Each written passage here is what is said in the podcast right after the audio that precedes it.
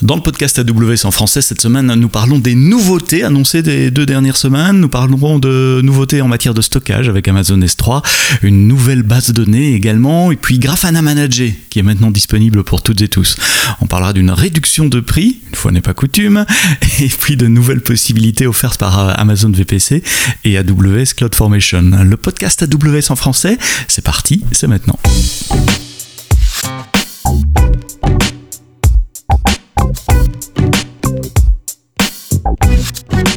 Bonjour et bienvenue dans le podcast AWS en français. C'est la rentrée. Bonne rentrée à vous si vous reprenez le, chemin du boulot. Euh, le podcast, lui, il s'est pas arrêté pendant les vacances. Il y a eu des épisodes euh, toutes les semaines. Euh, si vous avez encore du temps, ou si vous partez en vacances peut-être maintenant, il est temps de, télécharger ces épisodes et de les écouter dans les semaines et dans les jours qui viennent. Le podcast AWS en français est disponible dans toutes les applications de podcast, que ce soit Podcast Addict, que ce soit Google Podcast, Apple Podcast, Amazon Music évidemment, Spotify, Deezer et euh, des tas d'autres. S'il n'est pas disponible dans votre application préférée, dites-le moi euh, sur Twitter, Sebsto, S-E-B-S-T-O, et je me ferai un plaisir de l'ajouter. Une semaine sur deux, nous passons en revue les nouveautés AWS, euh, et on voit que c'est la rentrée aussi côté AWS parce qu'il y a eu pas mal de choses qui ont changé ces deux dernières semaines. Alors je les prends dans l'ordre anti-chronologique, donc de la plus vieille il y a deux semaines à la plus récente maintenant, donc c'est le seul ordre que je suis. La première annonce concernait euh, une nouvelle base de données. Vous savez que euh, chez Amazon, nous pensons que une base de données unique, euh, relationnelle typiquement pour tous vos besoins, ben, c'est pas la meilleure façon de faire. Comme vous construisez une, maison, vous utilisez différents types d'outils. Ben, quand vous construisez une application, vous utilisez la meilleure base de données pour le modèle de données l'usage qu'en fait votre application. typiquement, quand vous vouliez soulager une base de données relationnelle très chargée, vous allez y mettre un cache devant pour aller faire les lectures dans le cache et puis les écritures dans la base de données, mais cela implique de devoir changer euh, le code de votre application, puisqu'il faut aller mettre de la logique dans l'application, de dire je vais d'abord aller regarder dans le cache, si c'est pas là, je vais aller regarder dans la base de données. Euh, donc c'est une opération assez, assez lourde qui ne se fait pas euh, très simplement. Le problème des caches en mémoire, souvent, c'est qu'ils sont pas durables non plus, donc vous pouvez pas utiliser un cache en mémoire pour stocker vos données, parce que si jamais le, cluster s'arrête pour une raison ou une autre, ben vous perdez les données. Et c'est ainsi qu'il y a deux semaines, AWS lance un nouveau service qui s'appelle Amazon MemoryDB for Redis. MemoryDB. Donc c'est une base de données en mémoire compatible avec, euh, avec Redis mais qui est durable, euh, c'est-à-dire qui va survivre à la perte d'un nœud du cluster. Vous pouvez même arrêter le cluster, backuper les données, récupérer les données au démarrage d'un autre cluster, comme vous le faites avec RDS par exemple. Durable, mais en mémoire. Donc elle allie d'un côté les euh, performances des caches en mémoire. Côté performance, on parle de lecture en microsecondes et de single digit millisecondes, donc moins de 10 millisecondes pour euh, l'écriture en mémoire, avec la durabilité des bases de données que, que, que vous aimez. Donc vous pouvez utiliser MemoryDB for Redis comme primaire, primary, je suis en train d'essayer de traduire de l'anglais euh, en, parlant, comme base de données principale pour, euh, pour, pour, vos applications. Et dans le blog post que j'ai mis évidemment dans, dans, les notes de ce podcast, mon, mon collègue Danilo vous montre euh, un exemple d'une application Python qui utilise MemoryDB comme base de données principale en utilisant les, les, API de Redis, puisque cette nouvelle base de données est compatible avec Redis. Amazon MemoryDB for Redis, une base de données compatible Redis, durable, en mémoire, avec des reads à euh, la microseconde. Nous fêtons un anniversaire euh, cette année aussi. On a fêté il y a quelques semaines l'anniversaire des 15 ans d'S3, mais peu après S3, il y a 15 ans également, est arrivé Amazon EC2, euh, la première fois que euh, un cloud provider, à l'époque on ne parlait pas encore de cloud, vous permettait de démarrer des, des virtual machines Linux à l'époque, juste avec votre carte de crédit, sans aucun engagement ou contrat et juste en payant à l'heure. À l'époque, c'était un peu rock'n'roll hein, de démarrer une Amazon C2, une instance Amazon EC2, parce qu'il n'y avait pas de volume EBS donc les EMI, elles étaient stockées en petits morceaux sur, euh, sur S3. Et donc il n'y avait pas de durabilité non plus. Si on terminait la machine, ben, on perdait tout ce qu'il y avait euh, euh, sur la machine.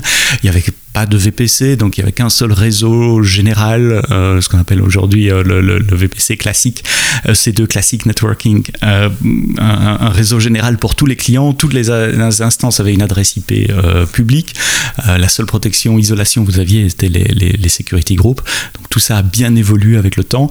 Jeff Barr a écrit un blog post assez intéressant où il, relate ses mémoires, ses souvenirs de, de, ce launch et des, premières features qui, qui sont venues euh, par la suite. EBS euh, e par exemple, deux ans après, euh, les load balancing, auto-scaling, CloudWatch est venu en 2009, donc trois ans après, VPC également en 2009, Nitro et puis toutes les autres nouveautés qu'il y a eu sur Amazon EC2. Amazon EC2 fête ses 15 ans, bon anniversaire Amazon EC2.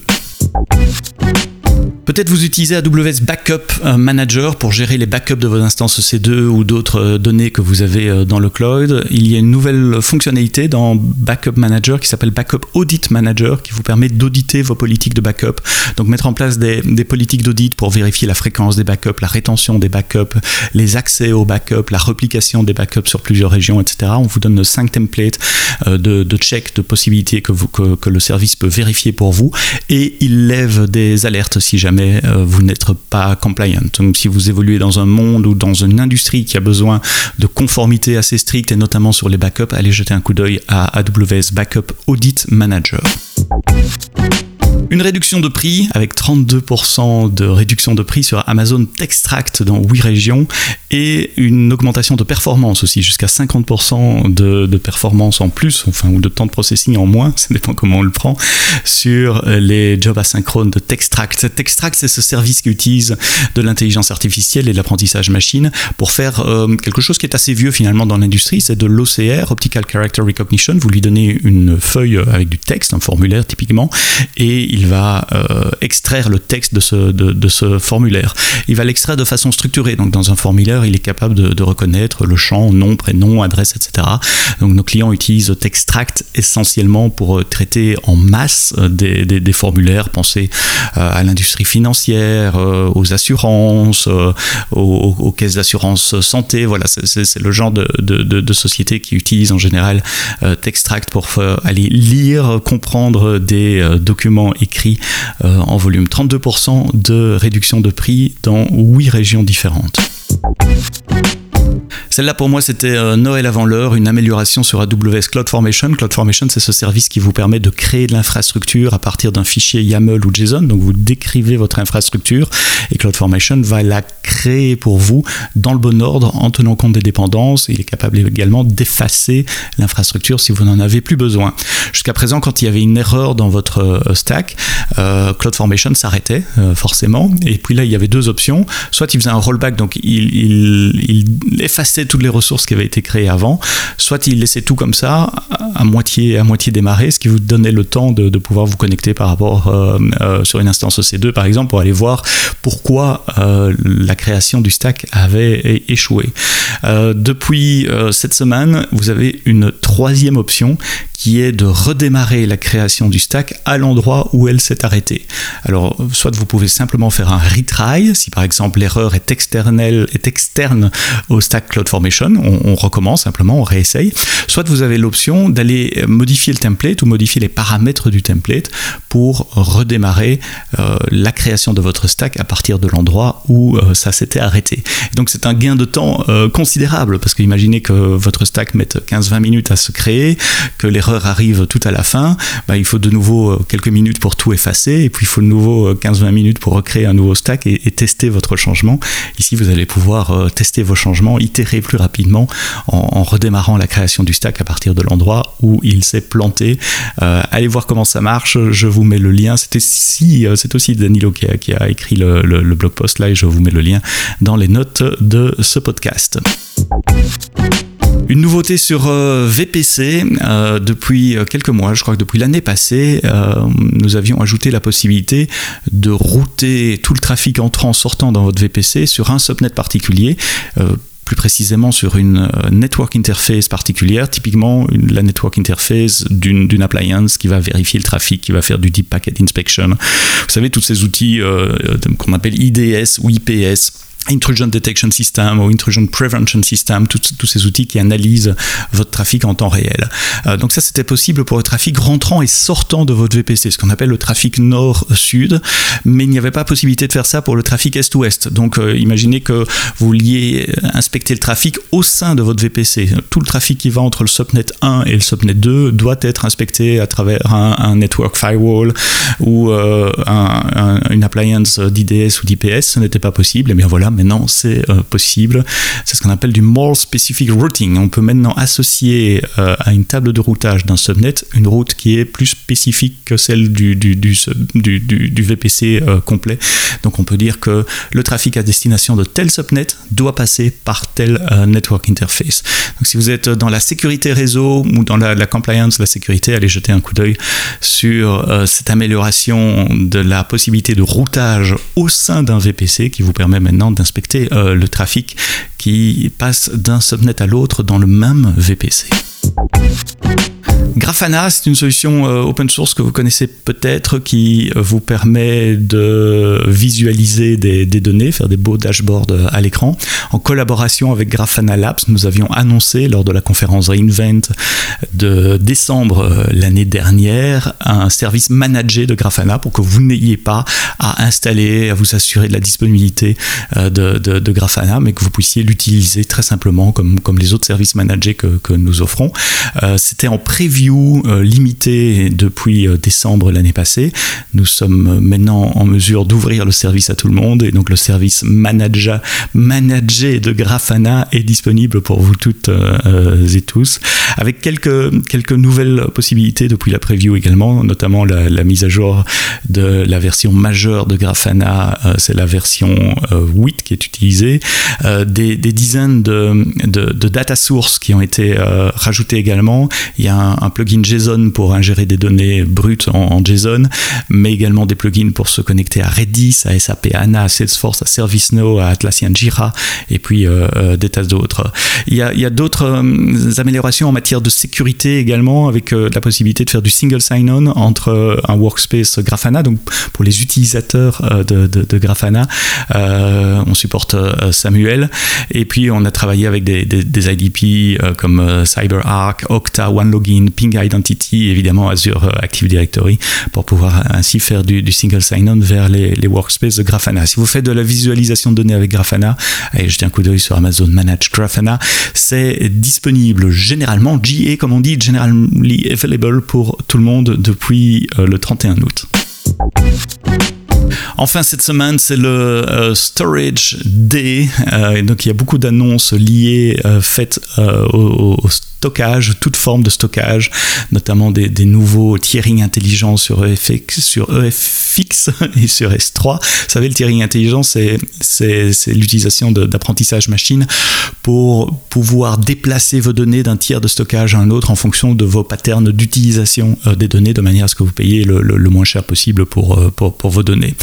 Une, parmi, une, une, annonce, parmi les, nombreuses annonces euh, liées au stockage, une que j'ai épinglée, c'est la création d'Amazon S3 Multi-Region Access Point, des points d'accès S3 multi-région. Alors les points d'accès S3, c'est pas nouveau, euh, bah, ce sont des, comme des alias DNS qui vous permettent d'accéder à un bucket euh, S3 avec des, groupes de permissions séparés par access point.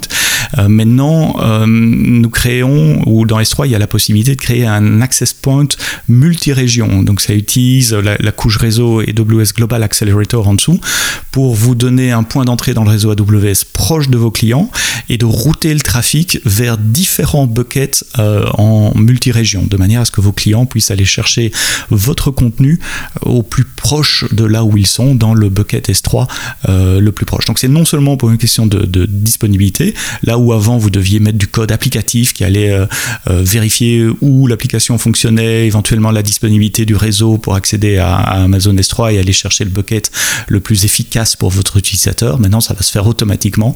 Vous créez un point d'accès multirégional qui pointe vers plusieurs euh, buckets dans, plusieurs euh, régions.